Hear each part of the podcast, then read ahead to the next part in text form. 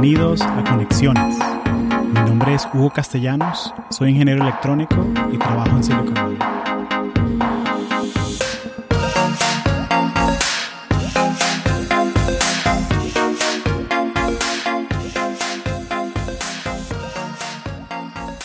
Hola conectores. Eh, espero estén pasando unas últimas semanas del 2019 que sean increíbles. Este episodio, como todos los podcasts, son inmortales. Estos son perennes, son evergreen. Lo puedes escuchar en... De pronto esto lo estás escuchando tú en el 2050. ¿Quién sabe? De pronto esto es una, un extraterrestre, un antropólogo extraterrestre que está escuchando un audio así de, de esta raza humana para ver qué es lo que hacía la gente eh, en estos podcasts. Quién sabe, capaz el show de Joe Rogan sigue todavía. en el podcast número un millón o algo así.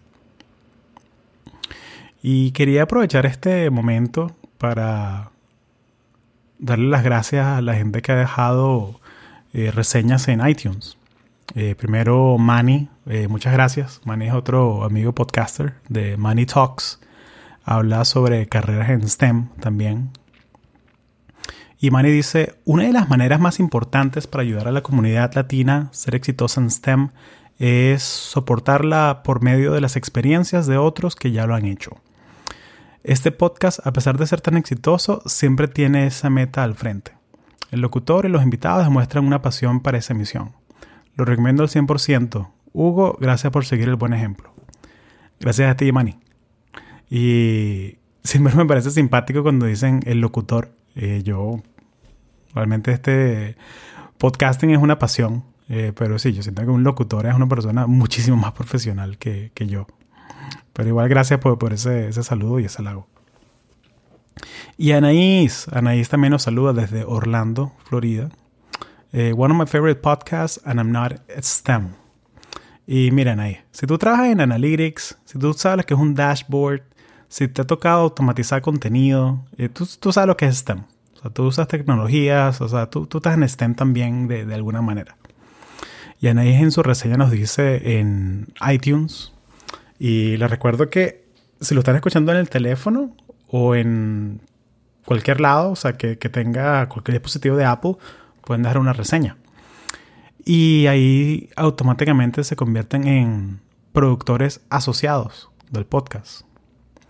Y bueno, volviendo a Anaís, Anaís nos dice, no me canso de escuchar el podcast. Mi carrera tiene cero relación con STEM, pero me encanta escuchar el podcast porque me inspira como profesional y aprendo muchas cosas de diversas carreras. Lo mejor de haberte descubierto el podcast tarde es que todavía me quedan muchos episodios por escuchar. Eh, keep up the good work, Hugo. Eh, gracias a ti, Anais. Y bueno, de las reseñas nuevas está también eh, Edwin, la ingeniera aeroespacial. Dice Edwin. Me encantó mucho el episodio con Natalie Quintero. Cuando pequeño tenía el sueño de trabajar con el espacio y por muchas razones no cumplí el sueño. Me alegra mucho escuchar de una venezolana trabajando en el área aeroespacial. Gracias Natalie por compartir tu historia y por querer enseñarle a la siguiente generación que sí se puede. Y Hugo, gracias por todo lo que estás haciendo con el podcast. Yo creo que el beneficio de este podcast va más allá de lo que podemos ver. Gracias. Eh, gracias a ti, Edwin. Entonces, gracias Edwin, Anaís y Manny. Eh, son productores asociados de Conexiones ahora. Y tú también lo puedes hacer con que dejes una reseña del podcast en iTunes. Y volviendo a, la materia presente, eh, voy a agarrarme un pequeño break hasta el 13 de enero. no se preocupen, van a seguir recibiendo su episodio los lunes. Eh, voy a revisitar un par de episodios que lancé en el 2019 y una sorpresita que, tengo guardada por ahí. Eh, y voy a lanzar un contenido reeditado eh, con material que nunca han escuchado. Así que ya está programado y lo van a recibir todos los lunes de aquí al, al 13 de enero. yo por mi lado voy a estar viajando y no voy a estar tan activo en redes sociales. Pero los invito a que nos manden un mensaje, se unan a nuestra comunidad de Slack. Eh, Slack es esta plataforma de mensajería que usamos con diferentes canales y hablamos de productividad, artículos interesantes. Eh, la última vez que revisé había ya casi 20 personas en la, comunidad. Eh, y una cosa es que la comunidad la quiero mantener pequeña, así que voy a limitarla a las primeras 100 personas que se inscriban a la comunidad. Así que si quieren hacer networking, conocer a otra gente como tú que escucha el podcast, eh, denle el link a las notas del show. Y si por alguna razón tu reproductor de podcast no la eh, no tiene el link, no le funciona, mándame un email a hugo.conexiones.io o conexionespodcast.gmail.com y bueno, te agregamos a la comunidad de Slack para que te mantengas en contacto. Y sin más, le dejo aquí el nuevo episodio de Conexiones. Gracias. Quería hacer hace tiempo un episodio sobre los beneficios que hay a la hora de trabajar aquí en Silicon Valley. Y una de las cosas que siempre sale en las conversaciones que tenemos con gente que trabaja aquí en sitios como Google, Tesla, Intel, todas estas compañías que están aquí, es el tema de los beneficios y las ventajas que tiene aquí. También quiero agregar un poco el tema de las realidades de vivir acá. Y siento que este es un sitio que no es para todo el mundo, ya que por lo menos el contexto de mis amigos y personal mío es que somos profesionales jóvenes, eh, no tenemos, la gran mayoría no tenemos niños, eh, muchos de nosotros estamos solteros o tenemos pareja, novio, novia, recién casados. Entonces, muchas de las cosas que voy a comentar en, esta, en este episodio son en ese contexto de profesional joven.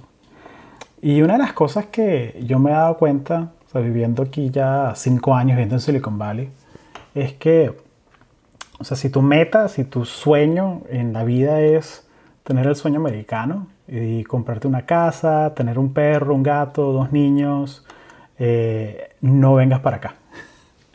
no vengas para acá, eh, porque no, no, es el sitio para ti. Eh, muchas veces mis mentees, mis mentoreados que tengo de mi red me preguntan, oye, ¿cómo hago yo para conseguir un trabajo en Silicon Valley? Y, antes de ayudarlos y orientarlos en esa área, siempre les pregunto, oye, ¿qué, ¿qué, quieres lograr? ¿Qué te hace feliz? Y si yo noto que se van por el tema de, bueno, quiero tener una casa y casarme y todo eso, y aquí es muy, muy, muy difícil. Eh, entonces, y una cosa que tiene vivir acá es que la gran mayoría de la gente es un poco, un poco, bueno, bastante eh, workaholic, o sea, en el sentido de que le dan prioridad más que nada al trabajo, a la carrera, y es un sitio para eso yo siento que esto es las grandes ligas de tecnología. Entonces, muchas veces eso es algo que hay que tener claro a la hora de querer hacer ese salto. Ahora, si estoy conversando con alguien y me dicen, bueno, Hugo, yo quiero ir allá porque quiero trabajar en Apple y quiero construir la próxima generación de teléfonos o soy programador y quiero trabajar en Google porque quiero tener un impacto que millones de personas eh, sean tengan ese impacto del código que yo escribo. Ahí sí, perfecto. Vente para acá, te conecto con gente, eh, te ayudo a la entrevista, lo que tú quieras. Pero hay que estar claro en eso desde el comienzo. Entonces, sin más, vamos a la lista de los beneficios. Y esto es una lista en ningún orden particular. Eh, Simplemente es algo que quiero definir, o sea, desde mi punto de vista. Y el primero es, primero hay que definir, o sea, qué es Silicon Valley en sí. Entonces Silicon Valley es el, el valle de Santa Clara, California, que está al sur de San Francisco. Una manera que me gusta explicarlo es que, imagínate que tienes tu brazo y el puño sería San Francisco el codo sería San José. Y Silicon Valley son las ciudades que están en el sur de la bahía. Eh, entonces San José, Sunnyvale, Cupertino, eh, Mountain View, Palo Alto, todas esas ciudades que están en el medio, entre San José y San Francisco, eso es Silicon Valley. Eh, técnicamente, San Francisco no es Silicon Valley, pero aún así, muchas de las empresas de tecnología grandes, los startups, tienen sedes ahí. Y muchos de los programadores, talentos, gente que trabaja aquí, vive en San Francisco. Eh, obviamente es una ciudad con mucha oferta cultural y tiene muchos eventos y es muy común que las compañías grandes aquí como Google, Apple, tengan la sede grande en el sur de la bahía y los trabajadores eh, que viven en San Francisco tienen autobuses que van y los buscan en sus respectivos vecindarios y básicamente es como, es como estar en la escuela de nuevo. o sea, eh, no tienes que manejar. Estás en, en, tu autobús todas las mañanas yendo al trabajo con tu laptop. El autobús tiene wifi, eh, sillas cómodas. Eh, ¿Por qué? Bueno, porque la manejada de San Francisco a Silicon Valley puede ser una hora.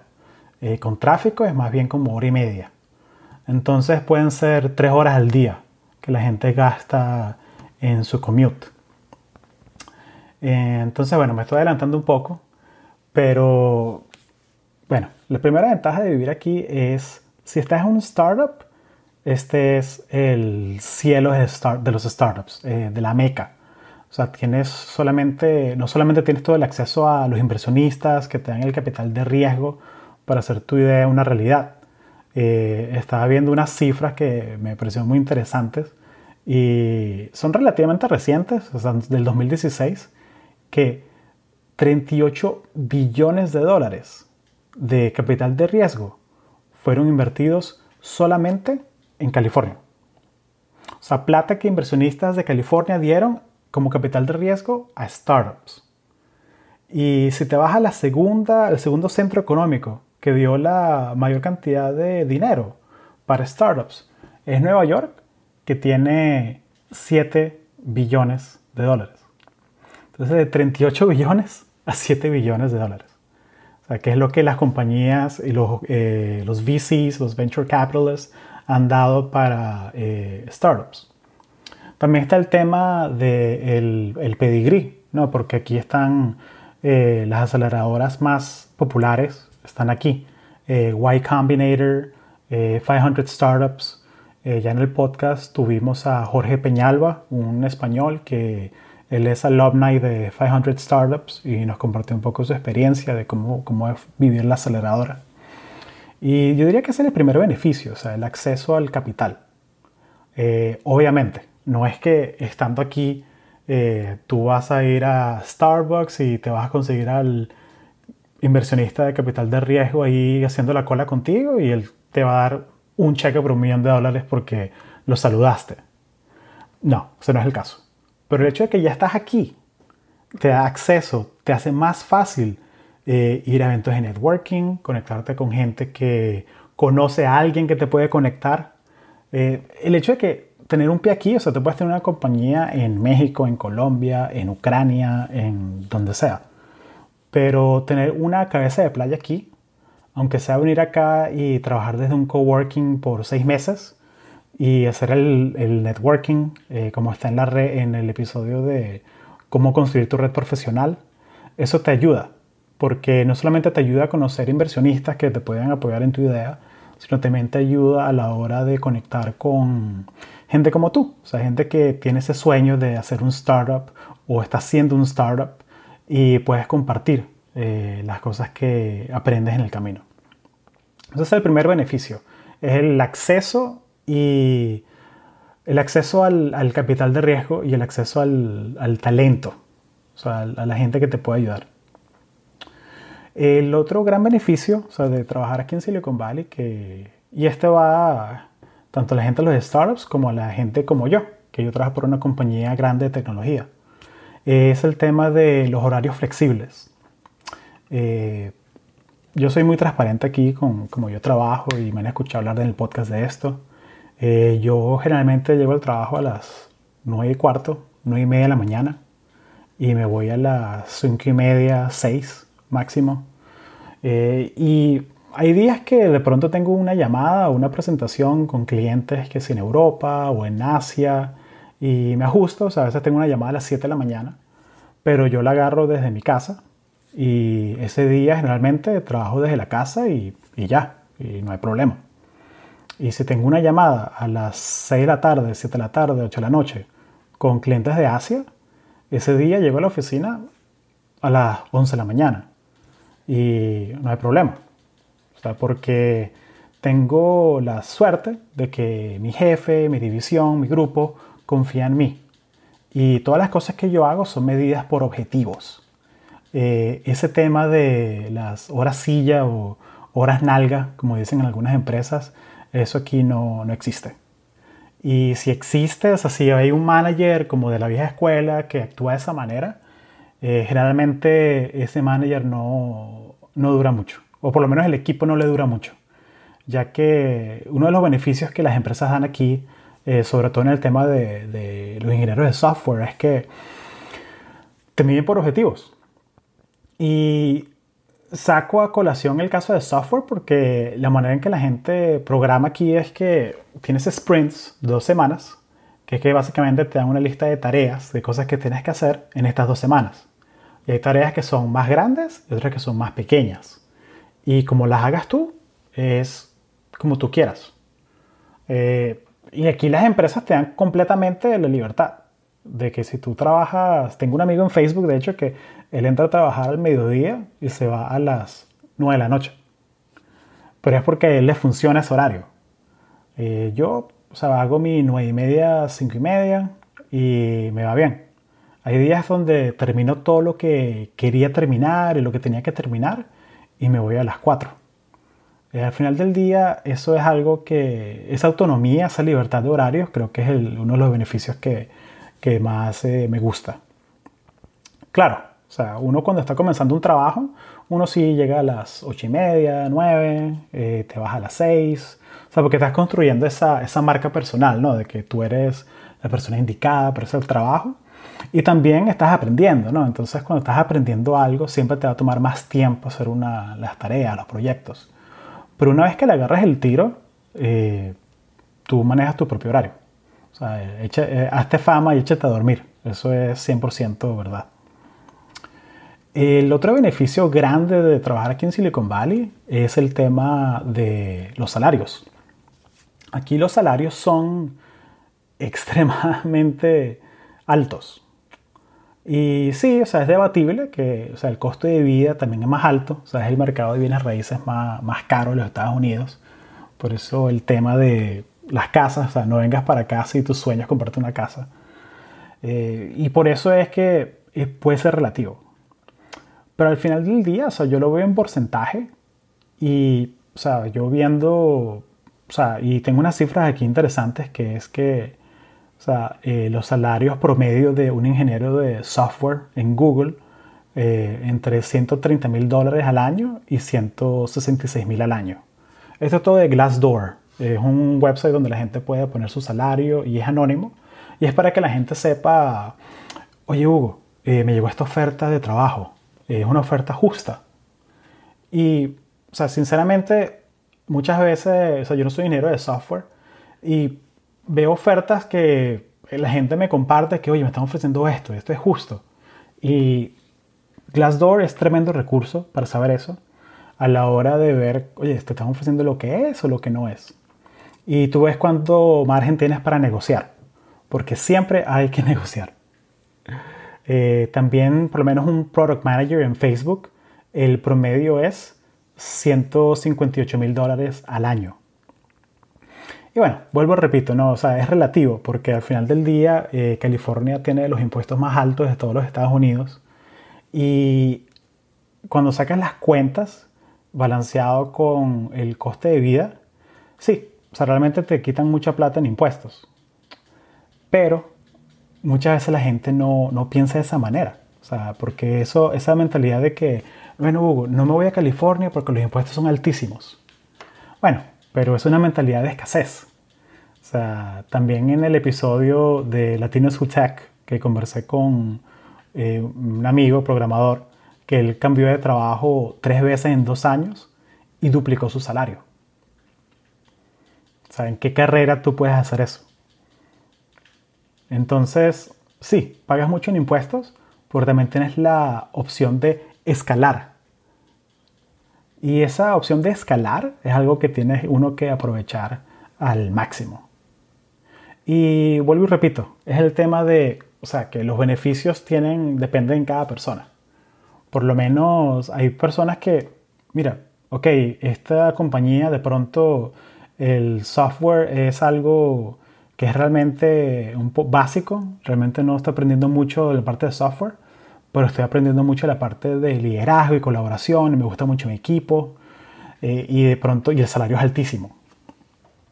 O al revés, eh, si vas a un startup, los salarios en los startups son relativamente bajos, más bajos en comparación a compañías como Google, Tesla, Apple, Intel, eh, porque lo que ellos hacen es que el equity package, o sea, el paquete de qué porcentaje de la compañía eres tu dueño, es lo que va a compensar ese salario tan eh, relativamente bajo al comienzo. Pero la diferencia es que si tú traes un startup es porque en verdad tú crees en esa compañía, tú crees en ese producto.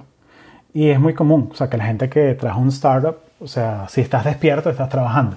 O sea, la gente trabaja sus 80 horas a la semana. O sea, sin, y no lo dudan, o sea, porque es su startup. Entonces, esa es la otra el tema de los salarios. Es algo curioso porque, eh, o sea, sí es algo, y es una cosa que estos son números públicos que cualquier persona puede, puede buscar.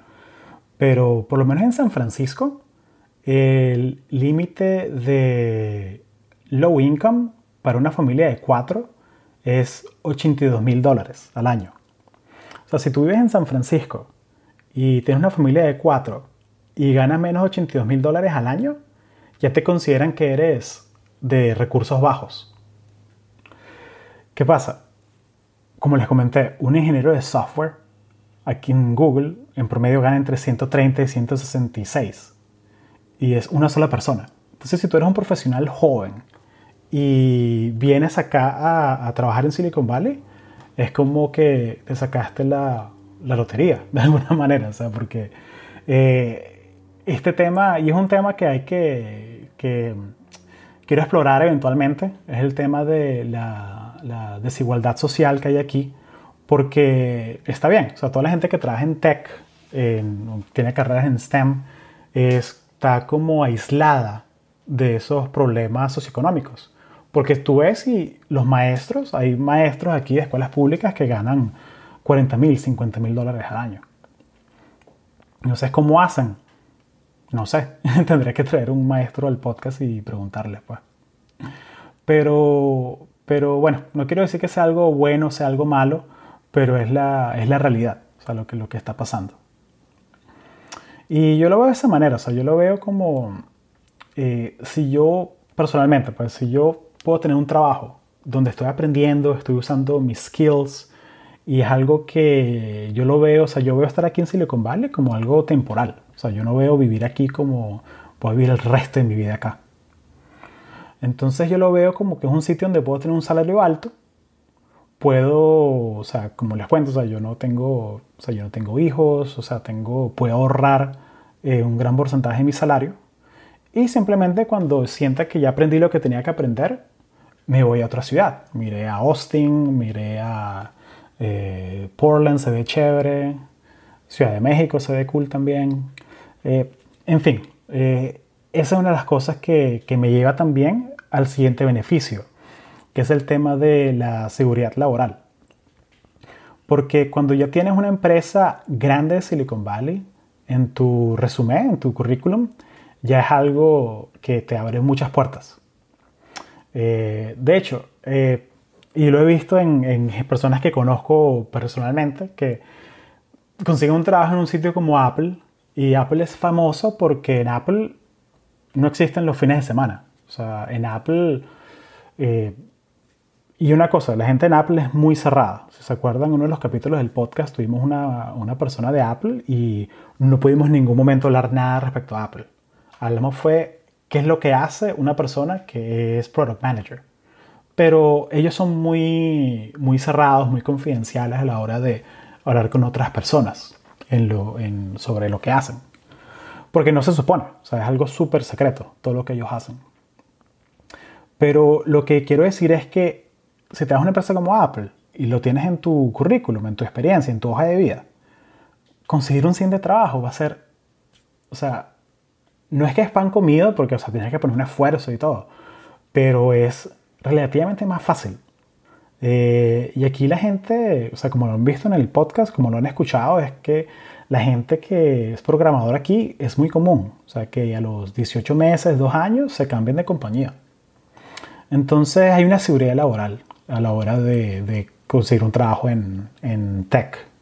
Eh, y por eso es que, o sea, yo siento que si tú tienes la oportunidad de aprender de temas como machine learning, programación, desarrollo de interfaces, UX, todas esas cosas. O sea, si tienes la oportunidad de aprender de eso, hacer cursos, de hacer un bootcamp, o sea, hazlo. O sea, porque es muy, primero es muy gratificante el hecho de aprender cosas nuevas y segundo es algo muy, muy liberante. El hecho que yo sé que bueno, hay un layoff, eh, me botan en mi trabajo y yo sé que al mes, mes y medio me puedo conseguir otro trabajo aquí. O sea, que no es algo así tan, tan complicado. Entonces, el tema de seguridad laboral es algo que, me, que realmente es algo importantísimo y es uno de los beneficios que yo siento que es más grande de trabajar acá. Siempre y cuando uno haga el esfuerzo de mantener tus skills al día y hacer el networking apropiado. Eh, saber cómo se juega el juego de los referrals, ya que las compañías aquí eh, le dan referrals a los empleados. Entonces, eh, me explico. Si yo trabajo en Google y Google tienen un movimiento de, de, que quieren o queremos contratar más empleados con diversidad dentro de la compañía. Entonces, ok, yo tengo amigos que son latinos, hispanos, como lo quieras llamar, que tiene los skills para trabajar en Google. Entonces yo a una persona que yo crea que puede hacer un trabajo dentro de Google, le puedo dar un referral, que básicamente es como un voto de confianza. Y lo que hace es que en la aplicación de la persona, yo pongo que, mira, que yo como que pongo la mano en el fuego por él. O sea, hay un referral, un documento que dice que, mira, yo, yo siento que esta persona es buen fit para Google por X, Y, Z. Y generalmente es una herramienta, o sea, es una aplicación interna. Y lo que hace es que tu, tu currículum va de ser uno de los 100.000 que aplicaron a la posición a estar en el top 1% de la aplicación. Entonces eso te ayuda mucho porque básicamente te garantiza, no, bueno, no te garantiza el trabajo, pero sí te, sí te sube las posibilidades de tener una entrevista. Después de la entrevista, eso depende de ti, pues, o sea, que te vaya bien. Eh, pero hay empresas como en Facebook, por lo menos, que el referral es tan poderoso que sí te garantiza la primera entrevista. Entonces, ese es una de las cosas que hay que tener en cuenta. Y la manera como manejan los incentivos de este beneficio es que eh, si yo le doy un referral, suponte, a, a Pedro González, y Pedro González pasa las entrevistas y las contratamos, a mí mi empresa me da un bono porque yo le di un referral a una persona que logró pasar todas las etapas de la entrevista y yo ayudé a que la empresa creciera. Entonces, pues un bono, dependiendo, puede ser desde 3 mil hasta de 10 mil dólares eh, por persona. O sea, yo, lo he visto. Eh, y es algo que, o sea, generalmente la gente no, la gente le da pena pedirle referrals a gente que conocen y lo que digo yo siempre es, o sea, pídelo. O sea, obviamente, tú no vas a escribirle a la primera persona que tú consigas en LinkedIn que, mira, yo soy latino, dame un referral. No, o sea, tú creas una relación, tú creas un vínculo. Pero, o sea, la persona que está, está ganando plata porque tú, o sea, porque tú le pediste el referral. O sea, obviamente, si pasas todas las etapas. Entonces, hablé de seguridad laboral. El otro tema es el tema de problemas interesantes. Eh, aquí, como les cuento, o sea, sí, los salarios son altos, eh, de pronto eh, sí se trabaja muchas horas, pero es que los problemas son realmente interesantes. O sea, ¿en qué otro lado del mundo tú vas a tener la oportunidad de trabajar en compañías donde, suponte, estás haciendo un producto para Google y de pronto el producto que estás haciendo tiene visibilidad para 100 millones de personas. O estás trabajando en una compañía como Facebook y estás rediseñando un producto interno que, que ya existe. O sea que si el botón de like, eh, estás jugando con eh, las métricas de cómo la gente interactúa con los botones de like eh, y tú tienes acceso a la data real.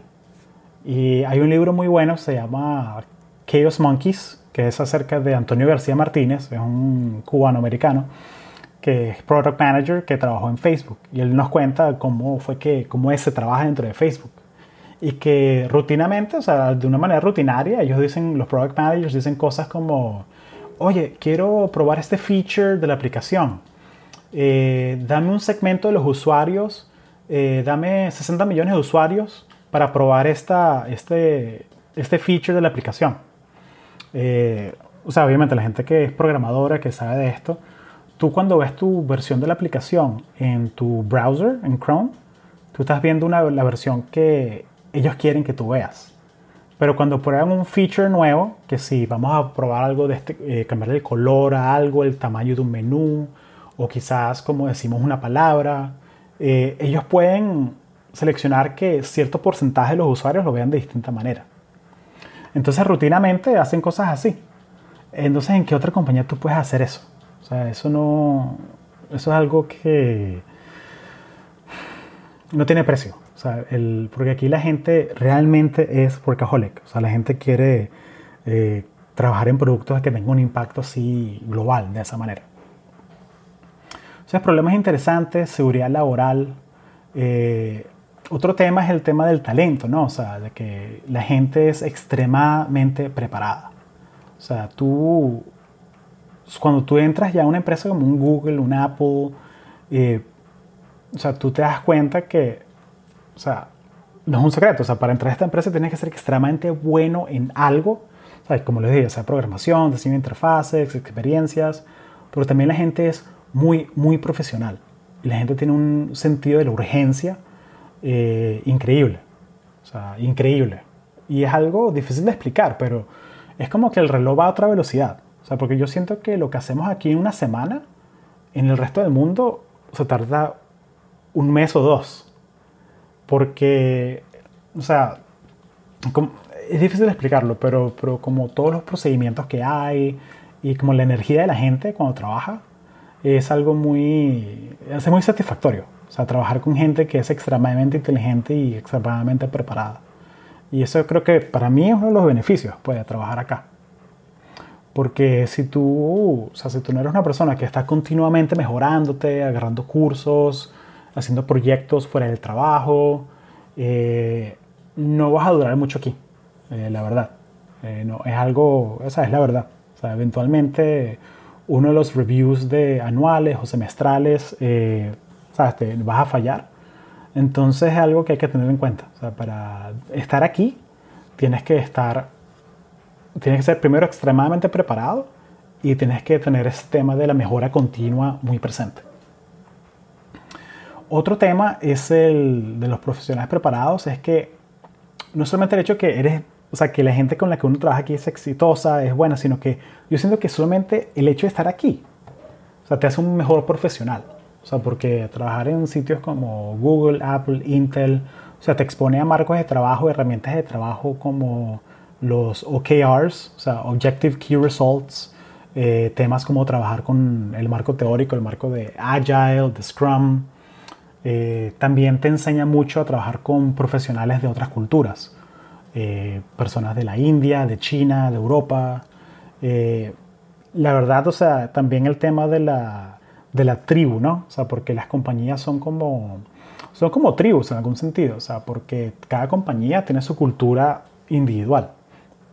Y personalmente, o sea, yo me siento que yo tengo, y me ha pasado, pues que yo siento que tengo más en común con un israelí que trabaja en Intel que con un caraqueño que acaba de llegar a San Francisco hace dos semanas. O sea, porque, o sea, no es que, o sea, no es que uno, sea, no, no es que uno no le guste su cultura ni nada, sino que simplemente el vínculo que tenemos ya de trabajar juntos y de la manera de pensar es algo que es muy difícil de, explicar. Es algo que uno eh, agarra con la experiencia. Eh, está el tema del el acceso, se habla del acceso a los inversionistas y todo eso, pero también como punto 8 de hecho se tenía que es el acceso a lo último en tecnología. Eh, pero no solamente la tecnología con la que uno trabaja dentro de las empresas, ¿no? sino porque al final del día, cuando en ambientes empresariales, muchas veces la tecnología no es tan avanzada como uno cree. Eh, por lo menos eh, en sitios como Apple, la gente sí usa las versiones alfa del software. Entonces, de pronto ahorita está iPad OS, está, la gente usa iPad OS para el día a día o usan iOS 13 para su teléfono. Pero dentro de, Apple de pronto usan iOS 14 Alpha, que está lleno de bugs. Y lo usan. O sea, ¿por qué? Porque quieren conseguir los bugs y matarlo. O sea, conseguir todos los, ah, los errores que tenga la interfaz, todo eso. Lo hacen a propósito. Eh, pero bueno, pues te baja cosas también como que es el acceso a la última tecnología, pero el acceso a eventos, que es algo que yo realmente yo le saco mucho provecho. O sea, que aquí está, aquí pasa Google I.O., Google Next, F8 de Facebook, todas esas, esas eh, conferencias pasan aquí.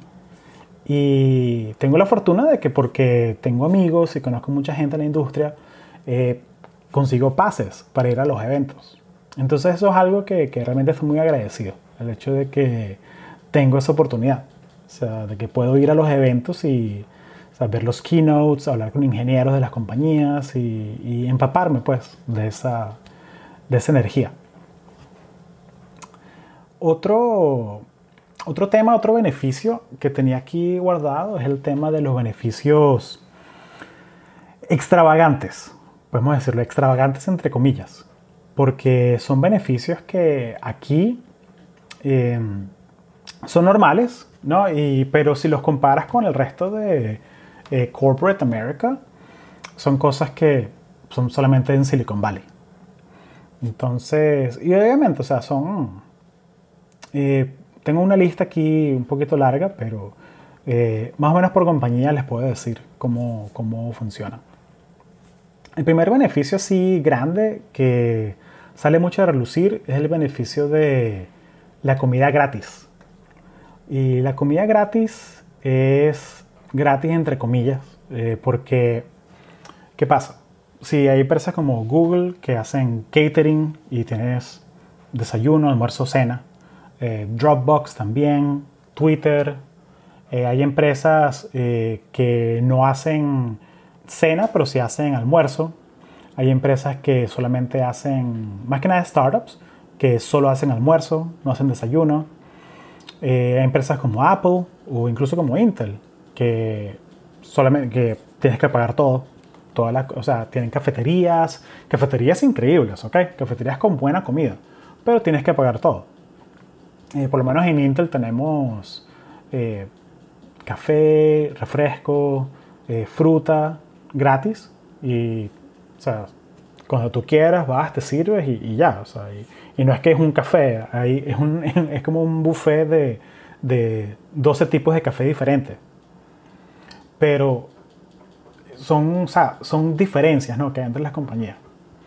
Pero ese gratis, entre comillas, es porque sí, o sea, si tú tienes 22, 23 años y es tu primer trabajo de programador en Silicon Valley, o sea, te quedaste graduado de la universidad y vienes a trabajar acá, de pronto sí, oye, qué chévere, no tengo que cocinar y todo eso.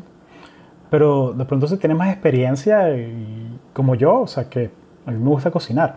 yo cocino en mi casa y ya. Y también está el tema de que te ponen que, oh, bueno, no, eh, en Facebook, por decir un ejemplo. Bueno, sí hay desayuno, pero es de, de 7 a 9. Entonces, si quieres agarrar el desayuno, tienes que llegar antes de las 9 a la oficina. Entonces son... También el tema de las cenas. yo no sé qué tan sano es que... No, mira, en, la, oficina te damos... O cuando fuimos a la oficina de Uber, Eh, ustedes los que siguen, me siguen en Instagram, arroba conexiones podcast. O sea, ahí tengo en, en las destacadas, tengo cuando fui a Uber a visitar unos amigos allá que tienen cerveza dentro de la oficina. Y tienen algo así como que, bueno, servimos cerveza después de las seis y media. Y yo como que, ok, cool, me puedo tomar una cerveza con mi equipo y todo eso, pero ya me tengo que quedar hasta las seis y media de la tarde. ¿Qué es eso? ¿Sabes? Porque, supuestamente después de las 5 uno no trabaja, ¿verdad? Pero, o sea, son, son cosas que las compañías hacen para que la gente se quede más tarde también.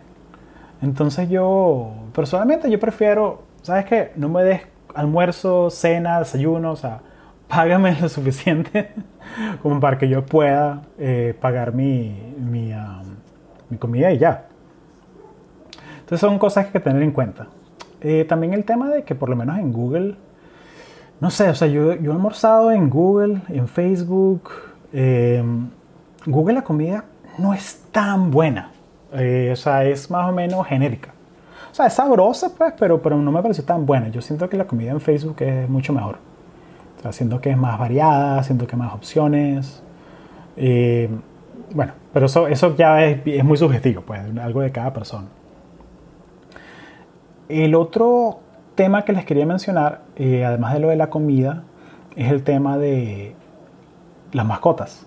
Eh, hay compañías y por lo menos Amazon es famosa por eso, porque Amazon es una de las pocas empresas grandes que te deja llevar tu, tu perro a la oficina. Y creo que estaba viendo un artículo ahí de Business Insider que hay algo así como 1500 mascotas, 1500 perros registrados que la gente los puede llevar a la oficina.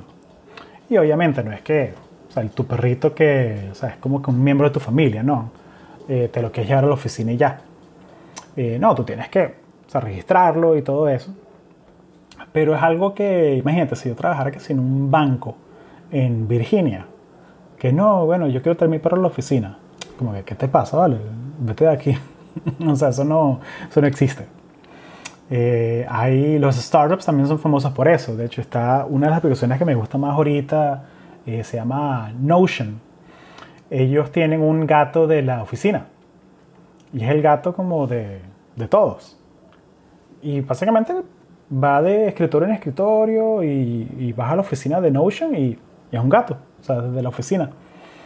Eh, también Notion tiene algo muy curioso que es que, y es algo del fundador, eh, están aquí en San Francisco, en la misión, que no, no les gusta usar zapatos dentro de la compañía. Entonces la gente anda dentro de la compañía en medias y es algo normal. O sea, para ellos es algo común y corriente.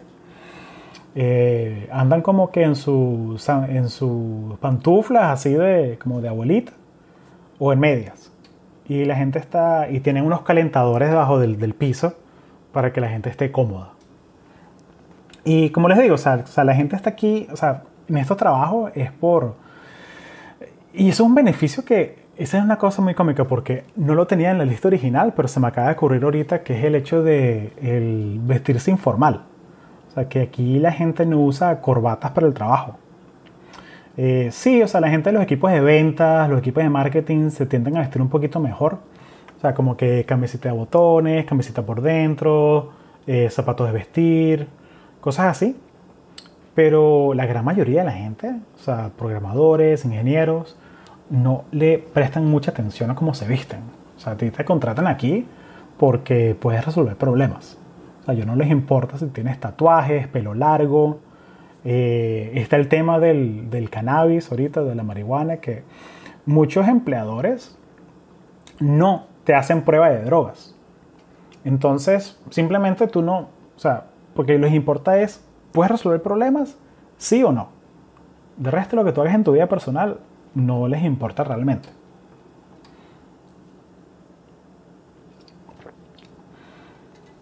Y otra cosa acerca de lo del el dress code o cómo vas vestido a la oficina, es que no solamente es como tú vas vestido a la oficina, sino también el hecho de que se ve raro.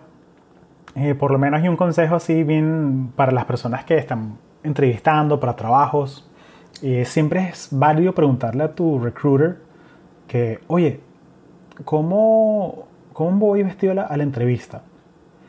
Porque yo he visto gente que vienen a las entrevistas y vienen con corbata, chaqueta, todo eso, y, y choca un poco. O sea, como que, o sea, obviamente no te digo que vengas en chores a la entrevista, pero no tiene nada de malo. O sea, venirte con una camisita bonita, sin corbata, eh, camisa por dentro, o sea, no, no tiene nada de malo.